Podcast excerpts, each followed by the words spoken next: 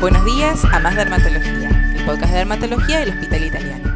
Yo soy la doctora Marina Beck Dixon y a mi lado se encuentra la doctora Julia Riganti, dermatóloga especialista en reacciones adversas a medicamentos, quien hoy nos hablará de un tema muy relevante en la actualidad, los efectos adversos de las drogas oncológicas. Buenos días, doctora Riganti, gracias por venir. Gracias, Marina, por la invitación. Muchas gracias. Bueno, actualmente nos encontramos frente a un gran avance en los tratamientos oncológicos frente al advenimiento de medicina biológica y de inmunoterapia. Esto nos permite optimizar el tratamiento para nuestros pacientes y aumentar su sobrevida y sobre todo su calidad de vida, pero muchos de ellos traen aparejados una gran cantidad de efectos adversos que van a comprometer la piel, las uñas y las mucosas. Por eso nos pareció muy importante y relevante invitar a la doctora Riganti para hablarnos un poco de cómo identificarlos y cómo poder manejar a nuestros pacientes con estos efectos adversos. Muchas gracias, Marina. Sí, la realidad es que, como vos bien decís, en las últimas décadas ha habido una emergencia de las terapias dirigidas en todas las áreas de la medicina, pero sobre todo en la oncología. Y estos nuevos fármacos, a pesar de que están diseñados para ser más precisos que las quimioterapias tradicionales, no están exentos para nada de efectos adversos y la piel es uno de los órganos que más se ve afectada por los mismos. Es así como empezaron a llegar estos pacientes al consultorio con efectos adversos que no se parecían a lo que nosotros ya conocíamos y habitualmente tratábamos y tuvimos que empezar realmente a estudiar y a explorar una nueva rama de la dermatología. Sí, la verdad que es muy importante que estemos familiarizados entonces y empecemos a conocer estos efectos adversos porque son muchas veces causas de interrupciones o inclusive descenso de la dosis de estos fármacos con todo lo que esto implica para nuestro paciente oncológico cuya prioridad es siempre seguir adelante con su tratamiento. Doctora, cuéntenos en su experiencia qué es fundamental a la hora de evaluar inicialmente a estos pacientes. Bueno, Marina, mira, el primer paso, y quizás el más importante para poder hacer un diagnóstico correcto, es hacer un interrogatorio adecuado. Tenemos que hacer una historia clínica detallada de todos los medicamentos que está recibiendo actualmente nuestro paciente y ser lo más precisos posibles con las fechas y los lapsos de exposición. Eh, también tenemos que recabar la información de qué formas comerciales reciben, si hay que consultarles específicamente si toman alguna medicación homeopática, porque muchos omiten decirlo en la consulta, y drogas quizás de uso habitual eh, de autoprescripción, como son los antiinflamatorios. Eh, muchos pacientes reciben varios medicamentos a la vez, así que a veces para poder interpretarlo correctamente es necesario elaborar una línea de tiempo. El segundo paso es realizar un examen físico lo más exhaustivo posible y para eso tenemos que pedirle al paciente que se desvista y revisarlo desde la cabeza hasta los pies. Y justamente hablando del examen físico, ¿qué es lo que no podemos olvidar de revisar? Bueno, además de examinar toda la piel, tenemos que acordarnos siempre de examinar las mucosas, eh, oral, genital, palmas, plantas, consultarle al paciente si tiene síntomas asociados, fiebre, dolor de garganta, dolor cutáneo y no olvidar palpar eh, adenopatías. Bueno, como dijo la doctora, lo fundamental que es sistematizar el examen físico para no dejar nada por fuera, ¿no? Siempre revisarlos completos. Eh, ¿Y cuándo deberíamos solicitar estudios complementarios? No sé, una biopsia, un cultivo, algún examen de laboratorio. Bueno, antes de pasar a los estudios complementarios, eh, yo en general suelo hacer como un stop y tratar de preguntarme o lograr interpretar qué es lo que le está pasando al paciente.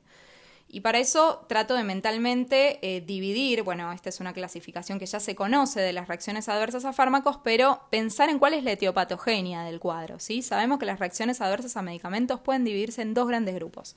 En primer lugar, y lo más frecuente, es tener una reacción previsible, llamada de tipo A, y que responde al mecanismo de acción de la medicación. Esto es lo más frecuente de ver con las nuevas drogas oncológicas y es el principal motivo de consulta.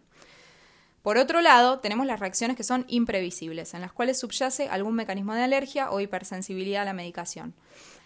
Estas, a su vez, podemos dividirlas para su manejo práctico en el consultorio en simples y complejas o graves. Cuando nosotros sospechamos a través de algún signo de alarma en el examen físico que nuestro paciente puede estar desarrollando una reacción grave de hipersensibilidad por un medicamento, ahí vamos a tener que seguramente ahondar más en los estudios complementarios, solicitar un laboratorio completo y muchas veces estos pacientes tienen que internarse para poder realizar todos estos estudios.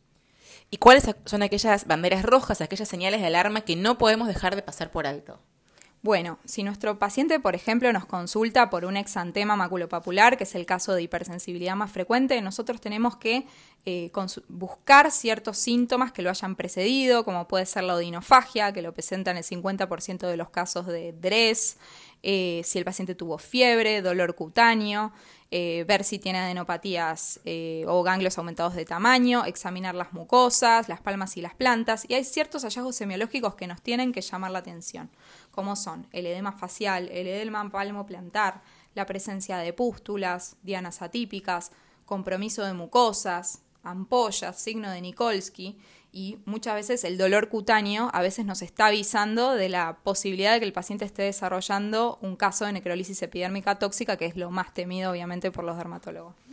Bueno, como dijo la doctora, con la presencia de cualquiera de estos hallazgos tenemos que pensar automáticamente que nuestro paciente puede estar presentando una farmacodemia compleja y es fundamental, principalmente, primero y principal, suspender el fármaco, internarlo, estudiarlo correctamente, intervenir terapéuticamente a tiempo.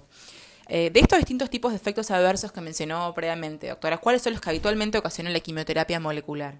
Bueno, vuelvo a hacer hincapié en este punto, porque la mayoría de las reacciones adversas que ocasiona la quimioterapia molecular no son mecanismos de hipersensibilidad, sino que son explicadas por el mecanismo de acción de la droga.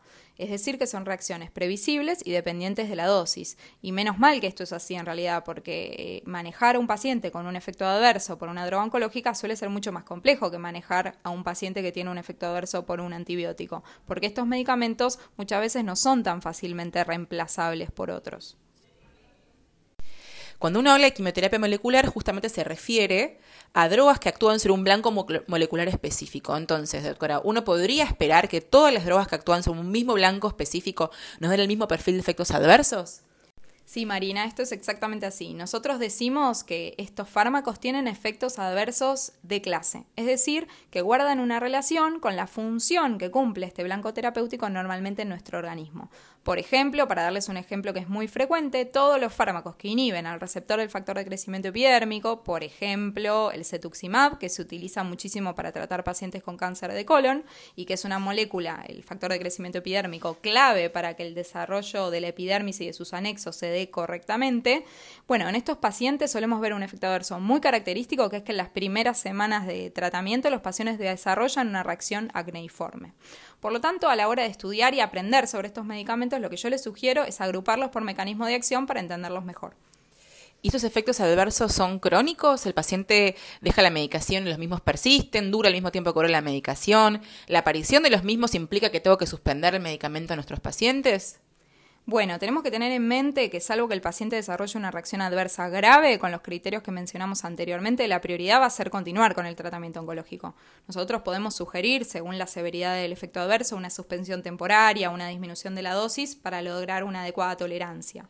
¿Y cómo nos recomienda, doctora, que eduquemos y acompañemos a nuestros pacientes atravesando este momento? Bueno, y como muchos de estos pacientes no van a tener una fecha clara de finalización de su tratamiento oncológico, vamos a tener que cumplir muchas veces un rol que es meramente de acompañamiento terapéutico, que no es menor y que los ayuda a convivir con, estos tratamientos eh, mucho mejor. Bueno, y retomando un poco lo que nos fue contando la doctora Riganti a lo largo de esta charla, a quien agradecemos por cierto su participación, es fundamental el seguimiento estrecho de estos pacientes, trabajar en equipo y estar muy atentos a las señales de alerta bueno, y gracias Marina por la invitación. Les quiero también eh, agregar eh, otra invitación más para los médicos que les interese este tema, quieran ampliar sus conocimientos. Eh, todos los años nosotros realizamos, eh, junto con el grupo de trabajo de reacciones adversas a fármacos de la Sociedad Argentina de Dermatología, realizamos un curso en el cual hablamos de, y desarrollamos bien este tema de efectos adversos a tratamientos moleculares oncológicos y cómo impactan en la piel. Este curso se desarrolla en la Sociedad Argentina de Dermatología. Bueno, muchas gracias por la invitación, doctora Riganti. Eso fue todo por el día de hoy y nos reencontramos en la próxima emisión de Más Dermatología, el podcast de dermatología del Hospital Italiano. Hasta luego.